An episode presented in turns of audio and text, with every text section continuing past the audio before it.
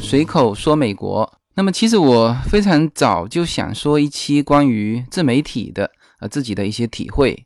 那么我自己是叫做阴差阳错吧，这个至少这个节目就是做了这个自媒体这个行业啊，所以我也就一路走来两年多了。我是二零一四年的二月份开了这个随口说美国的这个专辑，所以呢有自己的一些体会，我一直想找个机会讲。那么正好就赶上了这次喜马拉雅的这个活动，叫做向知识致敬。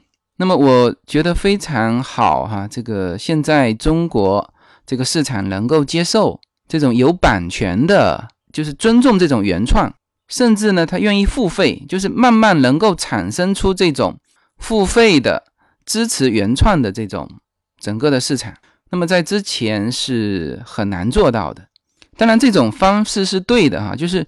这样才会鼓励大家去去做真正的原创啊！当然，这里面无论是呃各种认可吧，一种是呃经济上的认可啊，你你要不然你才能活得下去嘛，是吧？或者说可以把这种原创的节目做得更好。那同时平台也需要啊，是吧？你否则不能老是以这种免费的方式。这个因为我是自己创业过多次嘛，我非常理解这种就早期烧钱的这种模式。啊，它最终都要走向，就是走向健康，它绝对不是说一直烧钱而没有收入啊，所以我非常支持喜马拉雅做的这个活动，叫做向知识致敬。那么这一波现在看起来哈，二零一六年是这个就所谓的有版权的原创的一个蓬勃发展的一个年头，就是赶上风头了。那我也非常高兴，我能够在其中。现在不是大家说这个叫 IP 嘛？呃，都在就二零一六年叫做网红经济嘛。那那事实上这个有各种网红了，早年也有。其实我从非常早就开始写博客，那那个博客现在就荒废在那里了。那么早期你比如说像高晓松，他也是在新浪微博上这个先红起来的。所以时代发展到现在，中国的这个社会能够。尊重知识，尊重原创，尊重版权啊！这个在之前是觉得很难做到的，很高兴现在能够做到这一点。那么，其实我们每一个个人啊的自身的一些发展，或者说赶上的一些机遇，都是跟时代有关的。那我在这边跟很多听友聊嘛，有过来是六零年代的，有过来是七零年代的，有过来是八零年代的。那当然，他们都是各行各业很优秀的。然后问起来，他当时创业的时候，其实呃都是有非常深的时代烙印的啊。比如说六零年代的，那么那一波是就我认为的，我非常羡慕的，叫真正有大机会的那一波是什么呢？比如说软件，就是六零年代的人创业的时候，是正好是九零年代，因为你太早太迟。我们当时一个上市公司的老总，在福建的时候，他就说嘛，他说其实你说我嘛，也确实是赶上了，要感谢这个时代，就是比我早几年的人，如果有创业的这个思想，早就被打击掉了，因为他那个时候再早是不允许创办个人公司的嘛，那再迟。那这个蛋糕已经被别人分完了，所以说他刚刚好赶上的那个时代。他说早两年和迟两年都差距非常大，所以他是非常感谢那个时代的。那我是也是深有体会。你看哈，六零年代的他创业基本上是九十年代，那么做得好的现在通通是上市公司，要么是创始人大股东，那要么是这个联合创业者。那么到了我这个时代，就是七零年代，我问了一下，就很多跟我差不多年纪的，然后说起来当时在中国的时候的一些事情，就越说越近。什么呢？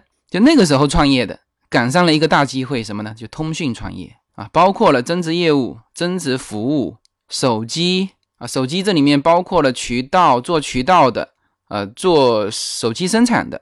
那我那时候也赶上了这个风头，我当时做了一个叫做虚拟运营。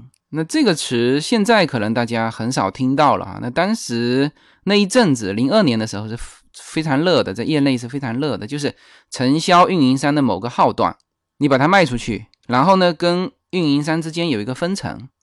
那事实上，你承担了运营商非常多的一些职责、一些功能。我们公司当时自己有自己的 call center，就是客户服务中心啊，自己建了这个手机的渠道，也做了这个增值服务，那就是就是那一波了。所以说一聊起来，大家都啊，你这个还认识这个人，你还认识那个人。然后呢，如果过来的听友是八十年代的，我一聊，大部分是做什么？是做电商的啊，就是有这么明显的一个时代的痕迹。那么这一波是。这叫网红经济也好，叫叫 IP 也好啊，叫这个叫原创经济也好，反正就是说现在这个知识原创可以卖钱了。然后呢，附着在他身上的很多的商业模式就来了。那么就这种感觉，我觉得我虽然说现在更多的是在待在美国，那是我非常呃深刻的能够体会到，就是我零二年第一次开始就参与这个创业团队，嗯，开始做这个通讯创业的。那种感觉啊，当然当时起头不是我起的头，但是两年之后我是呃这家公司的 CEO，就是我现在就隐隐的有感觉到，就是自己正好在分头。当然跟上一次不同的是什么呢？就上次我们其实那个团队也是跟着别人做的，就是那股风是先从广东吹过来的，广东先有了虚拟运营这种模式，然后我们这边马上跟进，马上跟运营商去谈。啊，然后开始思考整个的商业模式，然后开始招人，就是一个最开始的初创团队，应该是只有六个人，在半年之内就壮大到两百多个人啊。曾经多的时候我也没去数过，应该有到三百多人吧。就那个时候的感觉，还是就跟着风在跑。那我们算是跟的比较紧的。那由于我们的行动，就我们本身自己也是分了，有的时候你。呃，就是说你是时代影响了你呢，还是你影响了这个时代？这个其实很难说得清楚。就比如说，OK，我们想做这个事情，然后呢，我们做了，然后就逼的那个，你知道，运营商很就是竞争嘛，这个联通、移动在竞争。那我们当时是呃承销了联通的号码，然后呢就逼的移动的市场部半夜去去做这种应对。我那个。高中同学就在移动的市场部，他对我狂骂，呃，不开玩笑的那种。他说：“我靠！”他说：“你们逼得我半夜出来做这个市场应对方案。”那当时就是这样，就是这么快。他如果半夜不出来做应对方案，明天第二天就直接垮了。因为你知道，通讯市场是节奏非常快的。这个是我上一波的那种感受。那这一波的感受是什么呢？是我先做了这个事情，然后被风吹起来的。我是。二零一三年的九月份就在喜马拉雅开了这个我的户，然后呢就听呃一些就当时的呃包括现在啊，现在他们一直都是哈，包括了高晓松的，当时叫小说啊，包括了逻辑思维，逻辑思维始终没就是名字没变过，但是我待会儿会详细的来谈一谈我对逻辑思维的一些感受，它其实一直在变啊，包括后来的吴晓波。那么当时在喜马拉雅上的内容很少，就是可以听的内容，就是或者说我我觉得我喜欢听的内容。哎，后来我就觉得，我也试试看嘛，也来说。那当时的感觉就像去去唱吧，去唱一首歌似的，就完全不知道后面你想做成什么样，就是没有任何商业上的一些考虑，仅仅是为了说我把这个知识分享出来，大家知道一下。那么实际上，一直到了我是二零一四年的二月份开始说，呃，就说美国开车嘛。那当然，这个后来听我的节目的很多人，他都是到美国来自驾，他实在收不到在美国怎么开车、怎么交规的这些内容，他实在收不到。哎，后来就在喜马拉雅上发现了我。那我蛮多的听友是就是美国自驾的这这些朋友，他们是第一波。那实际上一直到了。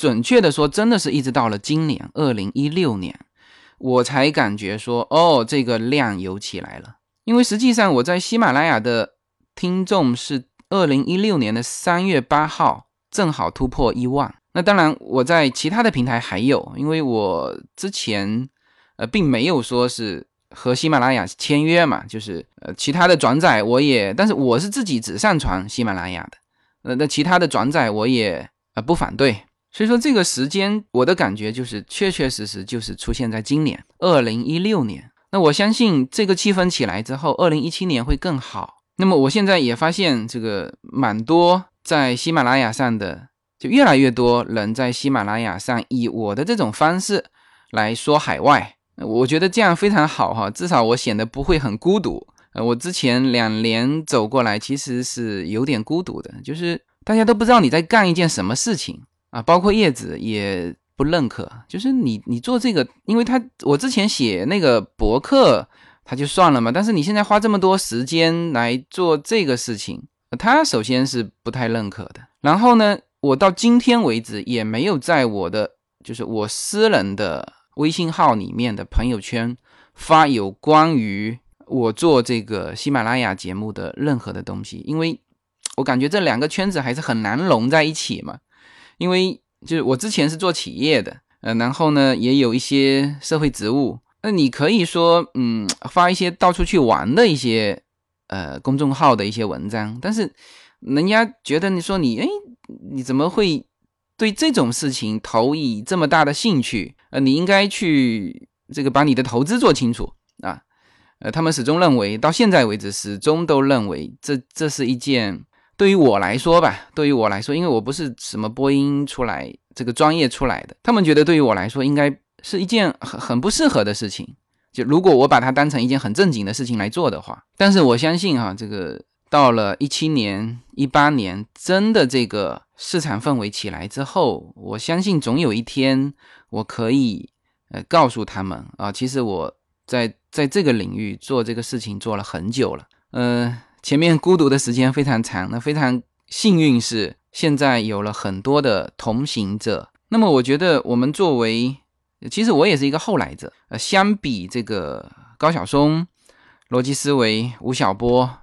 啊，这些人来说，那我是听着他们的节目，才有了自己做节目的这个想法。所以呢，这期节目我首先想把我喜欢的，或者说他们对我产生重大影响的这几个节目，我聊一聊自己的一些看法，或者说对他们表达一种敬意啊。大家好，随口说美国的移民专辑已经推出专辑版。从现在开始，您一次订阅就可以在现在以及今后听到我完整的移民专辑的四十集内容。大家可以在无限自由的名字下搜寻“随口说美国移民专辑”专辑版，就可以找到这个专辑。现在这个专辑还赠送一百块钱的优惠券，大家可以在十二月三号喜马拉雅的活动中使用，拨开美国移民的迷雾。给大家一手的移民信息，欢迎大家订阅。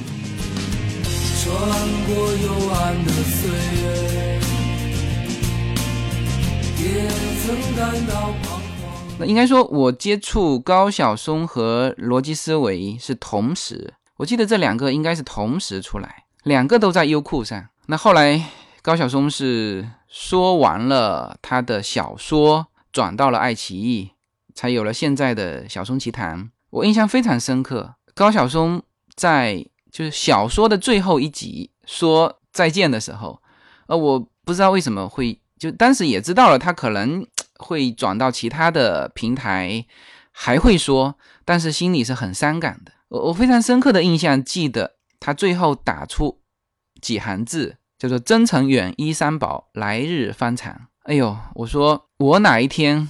跟大家告别的时候，当然这不会哈，不会哈。我能写的也就是这六个字：真诚远，衣衫薄。那种感触，我是很能体会和理解的。那么，高晓松其实在这三个人里面啊，小松、罗胖、吴晓波啊，其实我是个人风格来说，我是最喜欢高晓松的，因为他最像自媒体，就是跟我的这种风格是最接近。他说的可不是什么客观的东西，他经常提到的一个字就是我。他说了很多我的看法，就是他自己的看法，很主观。那当然他不会以那种偏激的主观的方式说出来，但是我知道他反正说到的就是他看到的，他接触到的人，呃，他的理解，这个跟我的节目非常接近。那也许说我是受他的影响吧，这个我觉得每个人。都会被人影响嘛，是吧？呃，我觉得这个影响是存在的，这个构筑了我的一些就是思维的一些方向。就是我不是说不太认可那种主流的客观啊，比如说有一些媒体，它始终标榜自己是最客观、最权威，叫公信力。那事实上，世上没有客观的东西，所有的一切都是主观的。那么你或者可以这样说嘛，无数个主观构成了这个客观。你可以听这个说，听那个说，听好多好多人的意见之后，哎，在你的心目中出现了一种价值观、世界观。你认为的客观，实际上是你接触到的这些人影响了你啊。所以说，我觉得高晓松是就最像自媒体的。他说的是自己。好，说罗胖。呃，很多人对罗胖有诟病哈。呃，现在他的节目呢，就是有一些我觉得内容不错，那有一些我可能也不觉得说非常经典吧。呃，都都还行。他的节目能够做到这种位置啊，他的这个节目能够在中国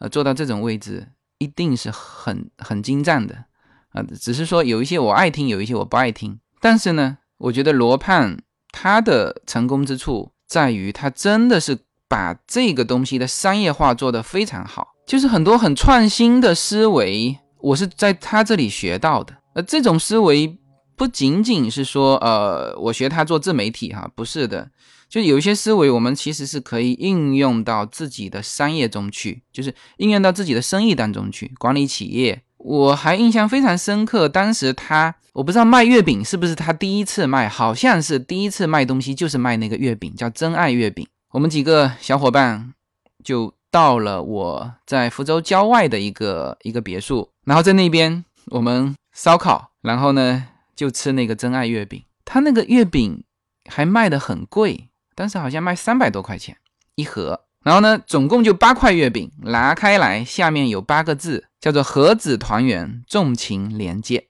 啊，这个给我的冲击力是蛮大的。你看，嗯，现在我的听友会那八个字叫做“五湖四海，自由连接”啊，其实很多观念是学习他的。然后呢，后来他就就是不断的他的模式在创新啊，开始同样卖东西嘛，他开始据说开始卖大米，卖各种各样的东西。除了他自己本人不卖之外，呃，所有的都卖。呃，最后当然他回到了卖书啊，这也是对的。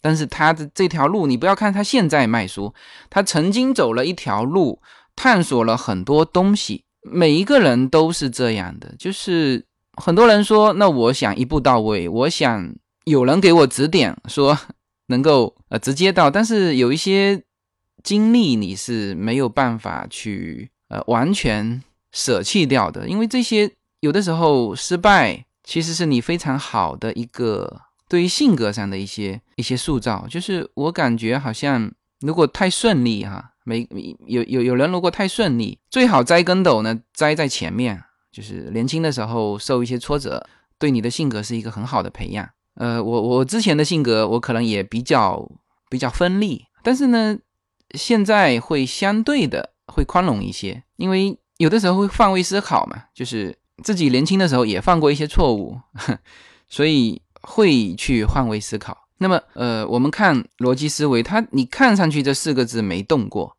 实际上它做了很多的模式的创新，甚至它的所讲的内容，我我印象非常深刻。有有一年开年之后的第一季，就第一集，那我是非常期待的嘛，在那边等了。等他过年放完假回来听他说第一集，他说了一个什么内容呢？说了一个泡妞，哼，教人家怎么泡妞。呃，我大跌眼镜，因为这个跟他以前所或者说我认为他要走的方向不对。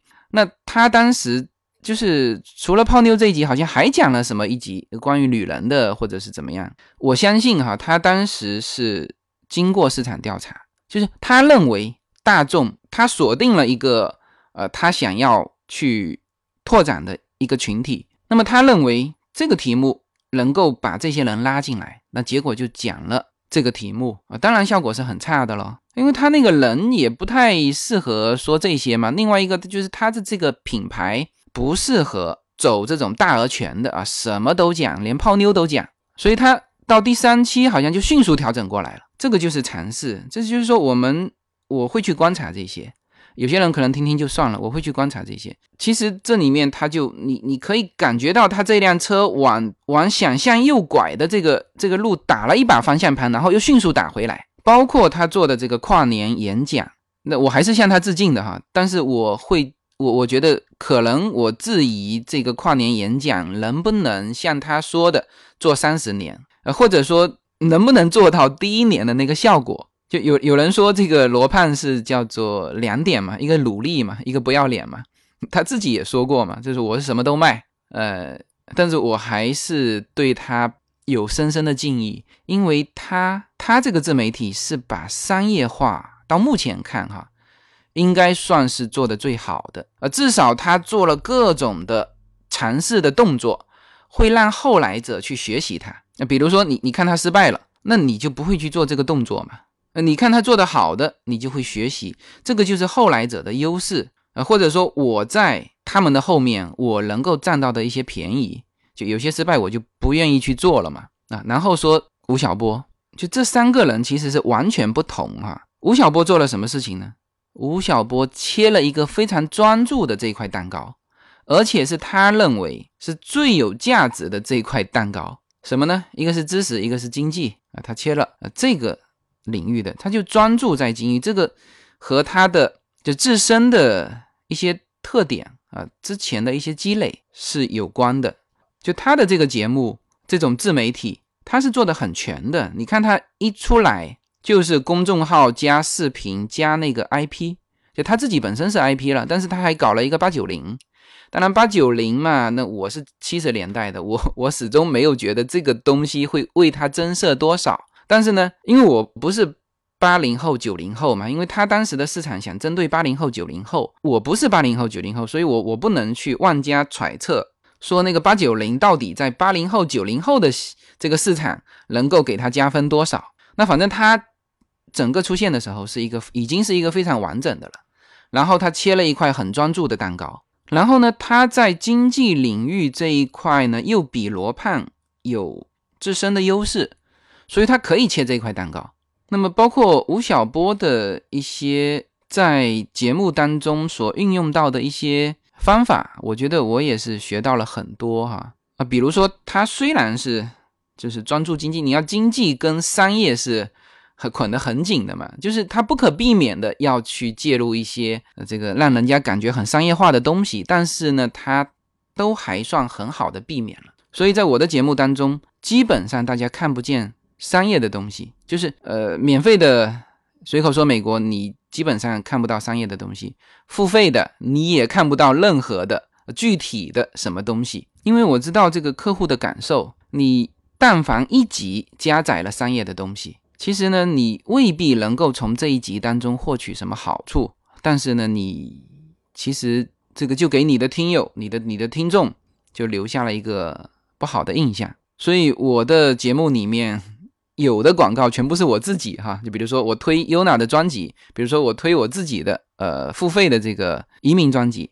那么当时还有一个视频节目叫《旅行》，当然现在《旅行》已经做到第三季了，啊，据说最近被叫停了，因为他播了一些欧洲难民的一些事情，很可惜哈，非常可惜。我对那个梁百七和梁红是非常尊敬的哈。然后前几天我还和一个。就在北京专门做影视的，他是业内的人嘛，他认识这两个人。那他说他们两个到现在为止基本上叫打平，第一季、第二季、第三季到现在为止没赚到钱，但是呢积聚了很多的粉丝。那我我觉得我以后如果要做视频，我也想做成这样的视频，就是与众不同的一种表达方式，去探索某个领域。所以今后我如果做视频，我不会做成像现在随口说美国这种，还是我坐在那边还在说这个不对哈。如果我这样想，就就不是我了。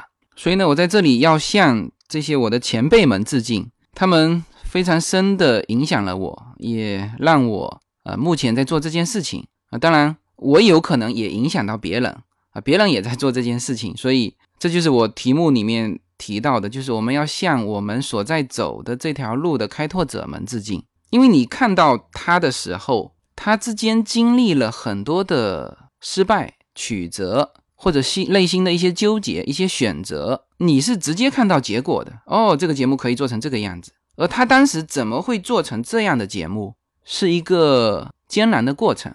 我为什么很能理解这些前辈啊？这我自己也是，因为呃，虽然说他们开拓了一个自媒体的这个这个路，但是呢，以我的这种方式来说海外的，我好像是第一人。就是当时我横着看出去，就没有其他的人可供借鉴，就是我没看到其他的说海外的这个人。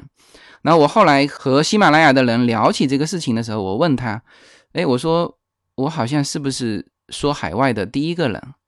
他们说是的，他说你不仅是第一个人，而且你开创了一种做节目的方向，就是以我目前的这种风格来说海外啊，甚至来说他们所在专业的东西，就是不讲究你的是否专业，你的普通话是否标准，我只在乎你的内容。当然，除了声音之外，其实作为一个自媒体，它是一个很全面的一个结合。那我这边是从声音开始的啦，有的人是从公众号开始啊，有的人是从视频开始，我我是从声音开始的。我这个声音从用手机录啊，到用软件录啊，到插播音乐。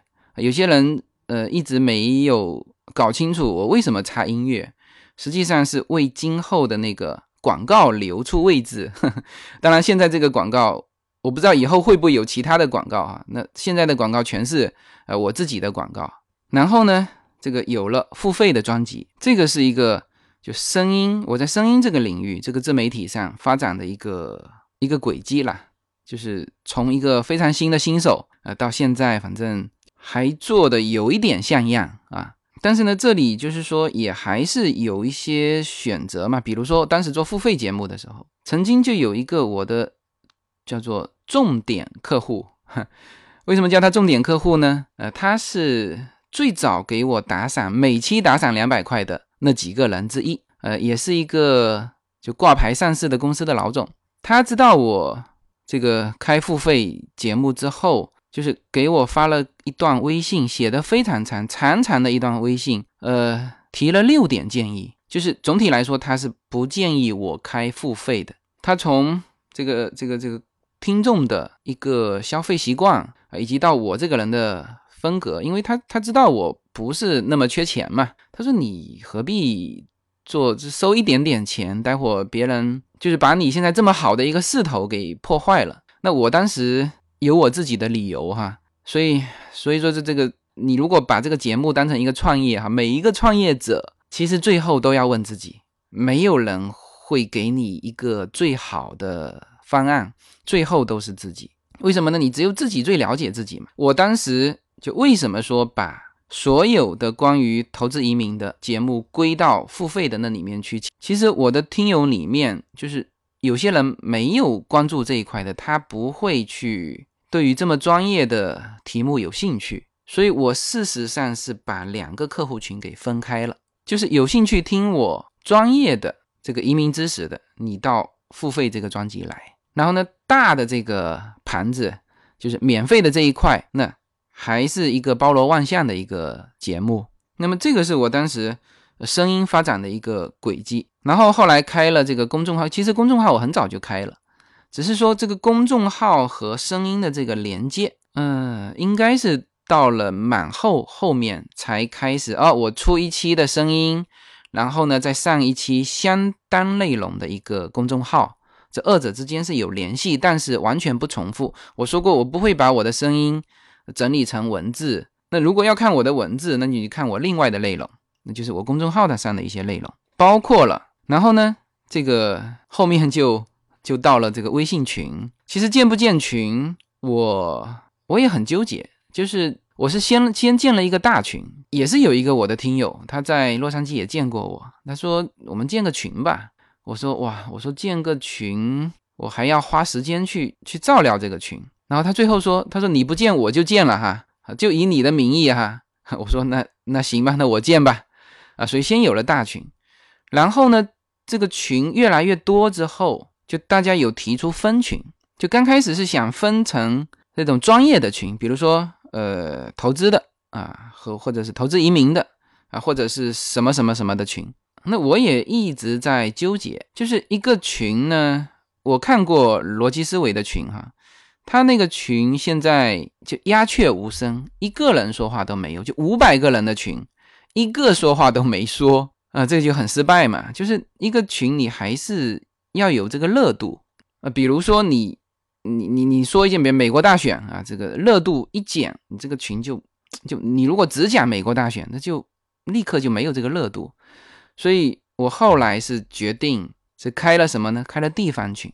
那么这个地方群也是慢慢开的，就刚开始是八个，后面十六个啊，后面的陆续在增加，就是纯粹是以城市，因为这样开群有一个好处，第一，所有的内容还是大家可以讲啊，这热度不减；还有一个就是线下活动。那么到现在为止，应该有几个？南京是呃第一个线下聚会的听友会，然后是北京，然后是浙江。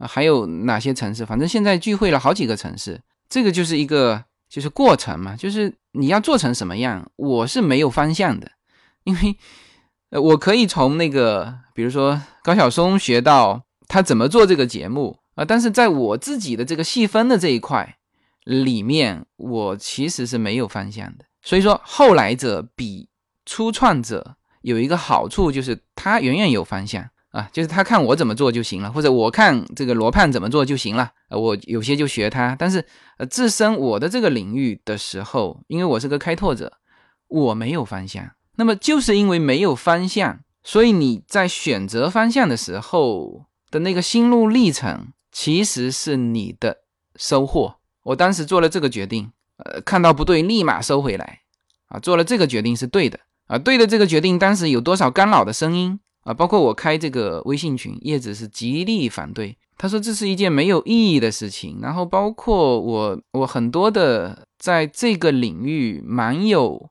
就蛮专业的一些我的顾问团吧，他们也都觉得，哎呀，他说你这个做这件事情好像叫得不偿失，就你没什么所得的，那但是你失去很多时间嘛。但是呢，反正这个事情我也是叫做摸着石头过河。我并不知道怎么样，但是到了面前，我先做再说，回头再调整嘛。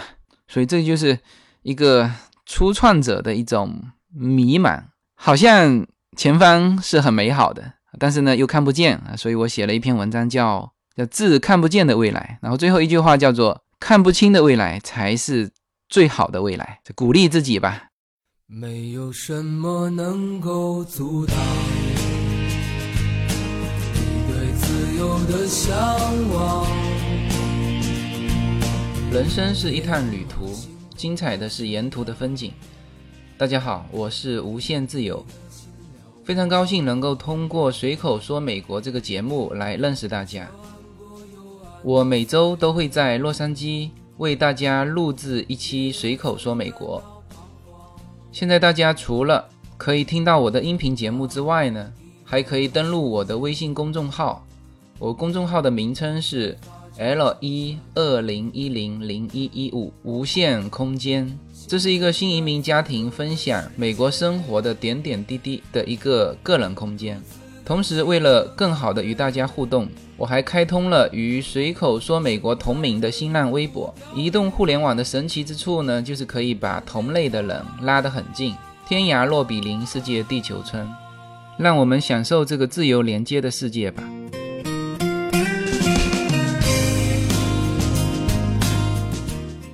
然后呢，我想谈一谈我自己已经思考了很久的我对于自媒体的一些理解。呃，我刚才说过了哈，我肯定是很主观的，就是大家就很多的主观才构成客观哈。我所以说，首先澄清一点，我的理解只能受我自己的知识水平、经历和经验来去体会。我只是把我的想法说出来，不是说就是每个人有每个人自己的想法哈我只是把我的想法说出来。第一，我认为的自媒体它是主观的，就是你如果说一个百度上可以查的事情，你感觉好像说的很对，很客观，但是人家为什么要听你的呢？我上网就能查得到呀，是吧？就有人觉得我这个节目就是在说美国嘛，那为什么不叫一个在美国很久的华人来说呢？那实际上他这个想法就错了哈。其实自媒体，我说的是我，不是美国。我说的是我在美国的经历，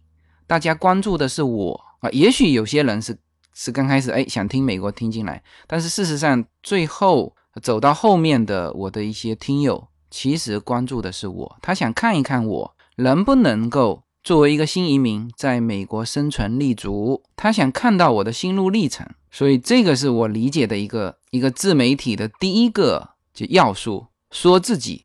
而不是去说美国啊，所以说在这一点上，我觉得高晓松是最像自媒体的人啊。你甚至说逻辑思维，他之前说过，呃，罗胖说过，他要是死了，逻辑思维会不存在。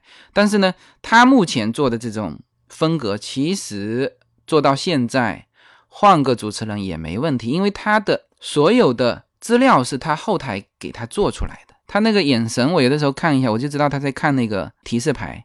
所以说那个。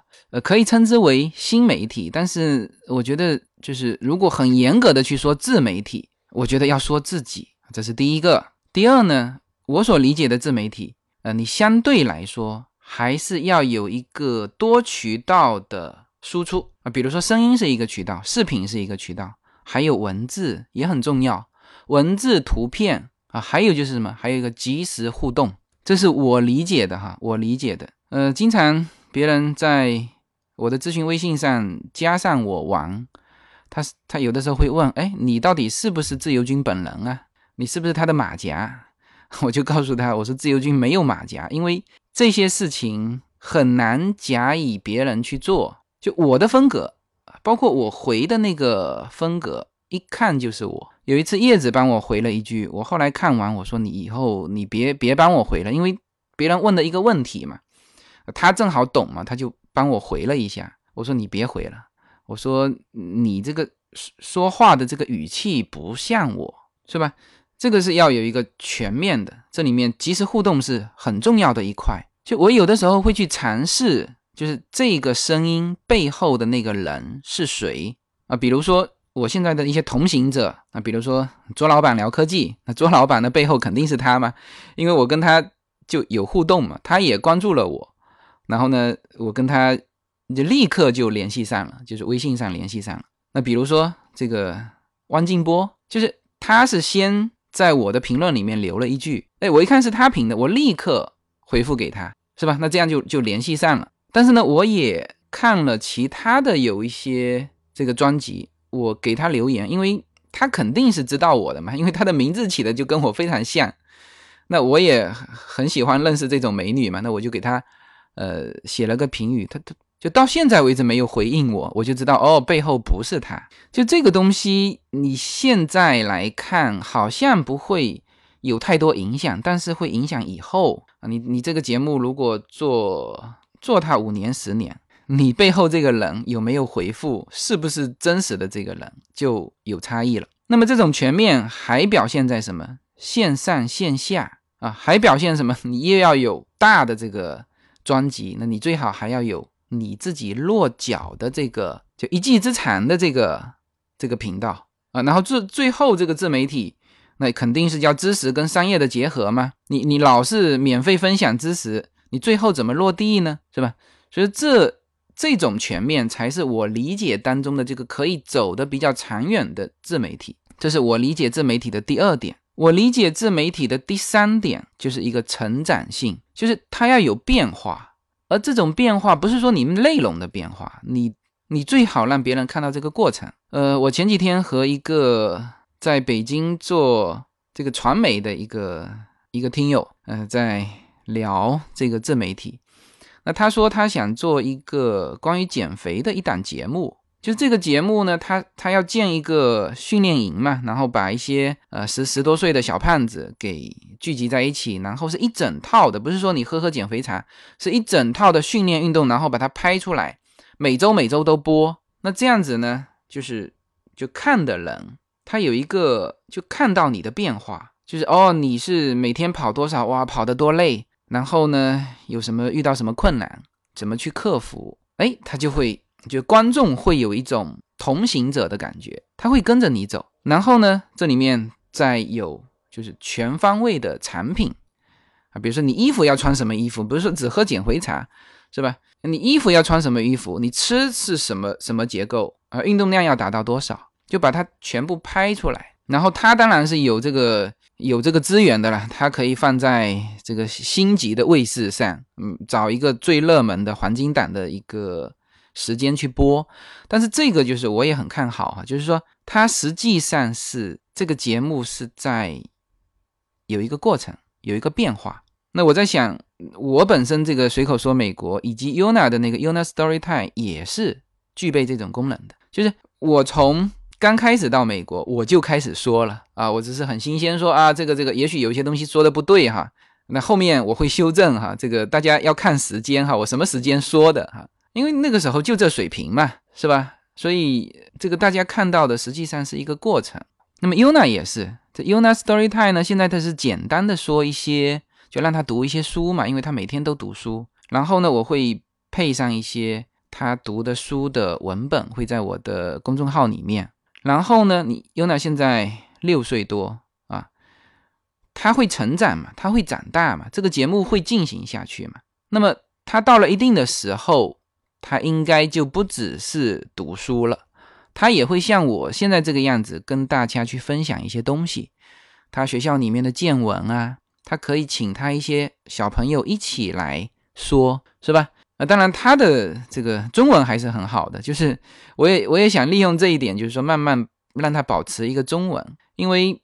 现在是这样子哈，现在呢，其实大家就整个美国社会非常，其实是非常重视中文的。你看，连川普的孙女都在学中文，那么我们这些华人的家庭的子女，那更是要把中文学好啊！就中国的这个中文绝对不可以丢，他现在也保持得很好。那我经常跟这个叶子说，你看家里有一个不怎么会英文的老爹是多么重要，因为他跟我讲话只能讲中文。然后呢，我们家庭里面说话也都讲中文，那那这个基本上我认为他不会丢哈，而且他现在在学校里面是非常好的一个小老师。呃，在美国这边是这样子，你看上去好像这个区这个华人学生特别多，然后呢一个一个长得都是华人的面孔，但是实际上那些小孩呀，这个中文都很差。他说有一个新的就是新移民嘛，然后到学校中中国人。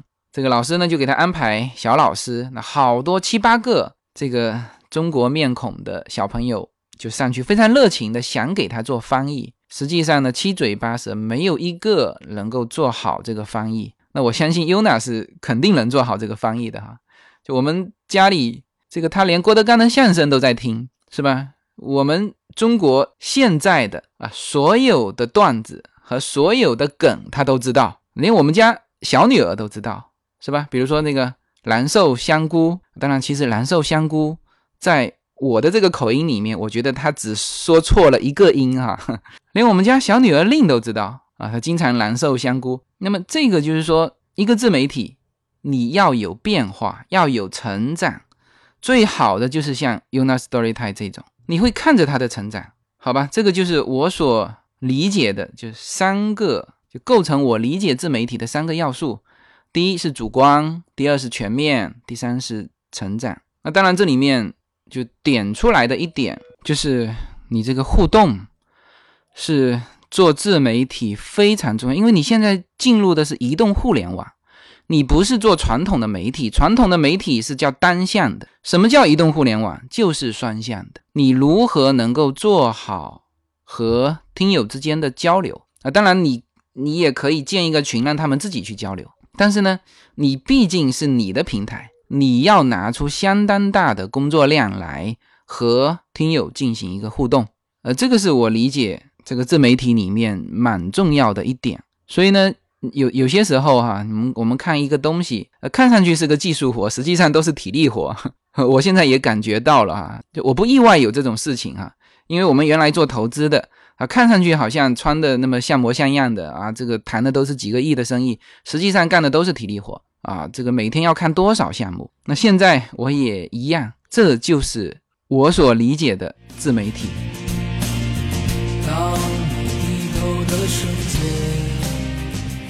今年的父亲节，Yuna 给父亲最好的礼物就是他的个人专辑《Yuna Story Time》已经成功上线。现在大家如果想让自己的孩子听到很纯粹的美式英语，那么可以点击订阅这个专辑。大家可以直接在喜马拉雅上搜索 Yuna Storytime 就可以找到这个专辑，上面有 Yuna 的头像。那么在这张专辑里面呢，Yuna 将用它标准的美式英语来给小朋友们或者是大朋友们来讲英文故事，希望大家喜欢。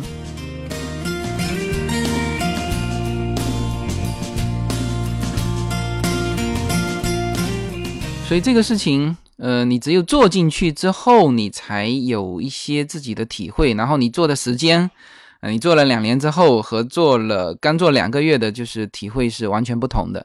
然后你是开创者还是就跟随者，这个体会也是不同的。然后呢，现在我身边的一些美国的一些朋友了，他对我做这个事情还是呃有点意外的哈，就是说，诶，他说你。你做这个事情，那不是随便一个在美国呃时间比你久一点的人都会比你做得更好呢，是吧？那我的感受是，我觉得他们应该出来做啊。就是我在公众号里面曾经就有专门的一篇文章，我号召这个北美的同学们，这个同学是指指大家哈，就是普通人，就是一起来参与这件事情。就是更多的能够把美国的方方面面给分享出来。那么我有一些朋友也在我的这个鼓励下，也去开了一些这种节目。但是后面他做了前面做了几期，后来就不做了。他没找到感觉。那么他没找到感觉，我觉得可能呃有这两个方面吧。第一，他不知道差异在哪里。因为说句实话哈，就在这边十多年的华人。对于现在中国发生了什么，已经他已经不了解了。那那个时候的中国跟现在的中国是两码事。就现在这个时代是连这个川普的孙女都要在学习中文，包括现在非常非常多的华人家庭就逼着小孩去上中文学校，小孩在那边哭啊，家长意识得到，因为很明显嘛，你会中文的这个孩子出去工作就是好找，是吧？那你还谈什么不混华人圈？当然，我说的混华人圈不是只混华人圈哈，因为实际上你在美国就不要把华人和美国人分裂开来看，华人就是美国人，哪一个不是美国人，是吧？但是美国是一个大锅，你这个华人是自己的小锅。那么那些说不混华人圈的，那么抱歉，你不要以就他其实还是想混华人圈，否则的话，他为什么要用中文来说呢？为什么要用中文来写呢？是吧？所以说这是有差异的。就是我们现在新来的新移民和十多年在美国这边的老移民，实际上对中国的理解是已经完全不同了啊！这个差异是非常大的。那么你只有既知道中国又知道美国的的人，你才知道要说什么东西是这个市场想听的。那这个是一点，呃，他可能。在这个差异化上，他没有办法适应过来。第二呢，就是他其实找不到自己的同类，或者说这个这个市场不认为他是同类。呃，自媒体发展到最后叫物以类聚啊，最后都是找自己的同类。呃，包括说，就比如说你你你这时候在买房子，那你肯定会去听那个 正在买房子的那个人他说什么是吧？我有一个听友啊，他是非常迟，最近啊，他才开了一档。因为他刚刚在美国买了一套房子嘛，然后呢，就说这个专门说在美国买房子的，把他的亲身经历居然还能说了说了十期了，哎，我觉得很好啊，这个细分市场他切得非常好啊，是吧？所以说要找自己的同类，就是你觉得哪一块的这个市场跟你非常类似，那最后这都不是市场，都不是你找市场，实际上最后是你把这个东西在互联网上公开之后，是同类找上你。好吧，那么还有一个就是，就是在美国的华人，他们可能做这件事情会做的比较吃力的一个原因是这个消息互动的，就还是这个时代的问题，就或者说他对现在的中国的了解程度就是没有跟上这个节奏。呃，我那天我跟叶子在聊嘛，我说我说这个我的这些朋友他好像说一阵子就不说了，或者我说。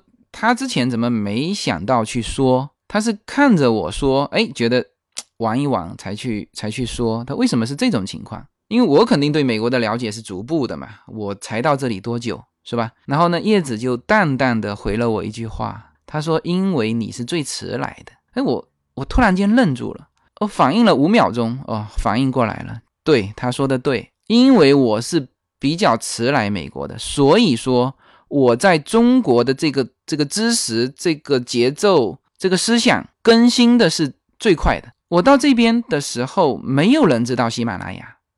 我是一个一个的去推广喜马拉雅，然后教他们怎么下载、怎么听，因为我是最迟来的嘛。那当然就是在我后面来的，那这个都会。这就是为什么是我会成为说美国的第一个人，就至少在喜马拉雅上说嘛，因为我是最迟。我现在也没脱离中国，但是就是说我是最迟到美国的，所以我才说以后保持一个两头跑的状态是多么重要哈。好吧，那这一期呢，估计是要超时了哈。我觉得我现在做这个节目的感觉是非常好的，呃，这就刚才说的，就想起了我十四年前的那一次创业，啊，当时也是赶在风口上。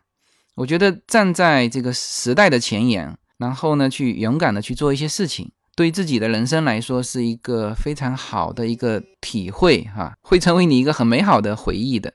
那么最后呢，我想这叫篇末点题呀，这个向知识致敬，向我们所走的这条路上的这个开拓者们致敬。那我呢要感谢这些呃开拓者，就是影响我的人，高晓松啊、罗胖啊、吴晓波啊，就无论他们的节目之后会怎么样，但是当初的那种就印象是深深的就印在我的心里的。就对我产生了非常大的影响。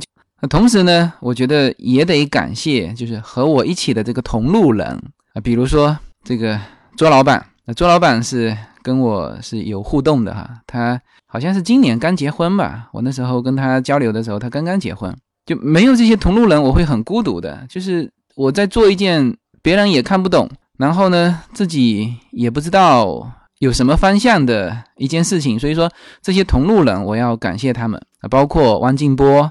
王静波，我要是去日本的话，我一定会去拜访他。那同时呢，也感谢一些所谓的追随者吧，他们呃听着我的节目，然后呢做了自己的节目，呃，同时呢还提到我啊，说我的节目影响了他，就像我今天说高晓松影响了我一样，包括了这个说加拿大的，说日本的，说欧洲的。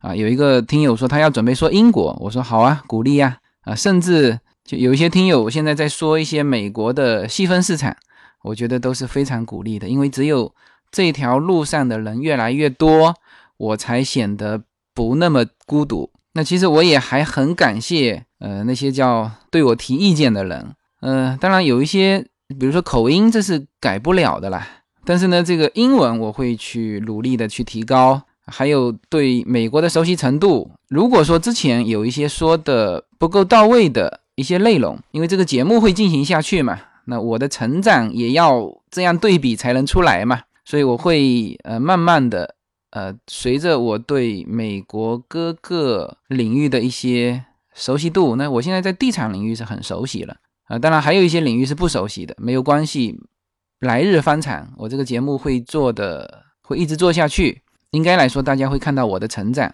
那我也感谢大家对我的一些宽容哈，比如说我的口音啊，我的英文啊，我的甚至一些说美国的时候说的不是那么全面的呃地方的这些听友，就让我想起了我第一次去西藏的时候，因为我之前在在中国人的旅行和美国人的度假的那一集讲过哈，我是第一次踏上比较长的一个旅行，就是去西藏。那个时候，我穿着崭新的这个冲锋衣，穿了一个呃非常新的鞋，站在那群老驴的面前，我都无地自容。就是他们一看就是饱经风霜的啊。当然，那一路走下来，有对我们关照的，也有一些老驴就看不起我们这些新驴嘛，就有一些尖酸刻薄。但是这又怎么样呢？多年之后，我到现在是吧？我也变成了一个老驴，这是需要时间的。每一个人都有自己一个作为一个新人的一个卷破的开始，但是呢，总有你适应后的那种从容。当然，我也知道我自己也影响了一批人，呃，不管是正面影响还是负面影响，哈，呃，这个正面影响，当然他们提到了这个我是他们一个一个奋斗的方向啊，呃，也有负面的影响，就是说，哎，这种人也能来说美国，英文这么差，是吧？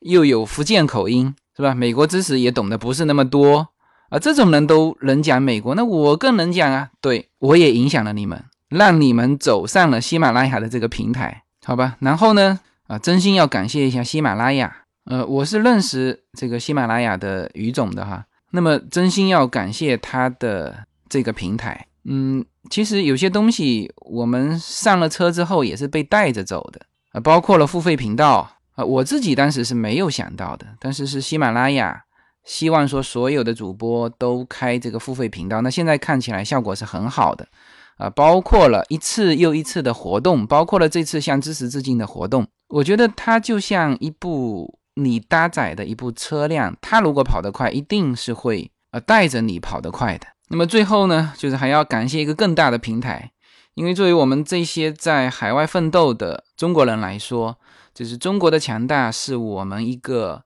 非常强有力的后盾。就叶子今天还在说，他说：“你看哈，像高晓松以他的身份能够去见到那些，或者说进入西方主流和那些就是白人的精英阶层。”去交流，就以他个人其实是做不到的，因为他他在洛杉矶很久嘛，就现在不一样了。为什么？就是因为他背后是强大的阿里巴巴，是强大的中国，好吧？那这一期节目时间有点超长，但是呢，我是讲的很爽。然后借这个向知识致敬这个题目，呃，我觉得这一集我向这条路上的开拓者们，向我的同路者们。向我的追随者们，向喜马拉雅这个平台，向我们强大的中国致敬。好，那这一期的内容就全部结束了。如果大家觉得认可我的观点，也觉得这期节目做的不错，那欢迎给我打赏啊！这期节目要打赏啊，因为这期节目的打赏是参加了活动的，有排名的。呃，请支持我的人给我打赏，好吧？谢谢大家。清澈高原，盛开着永不凋零蓝莲花。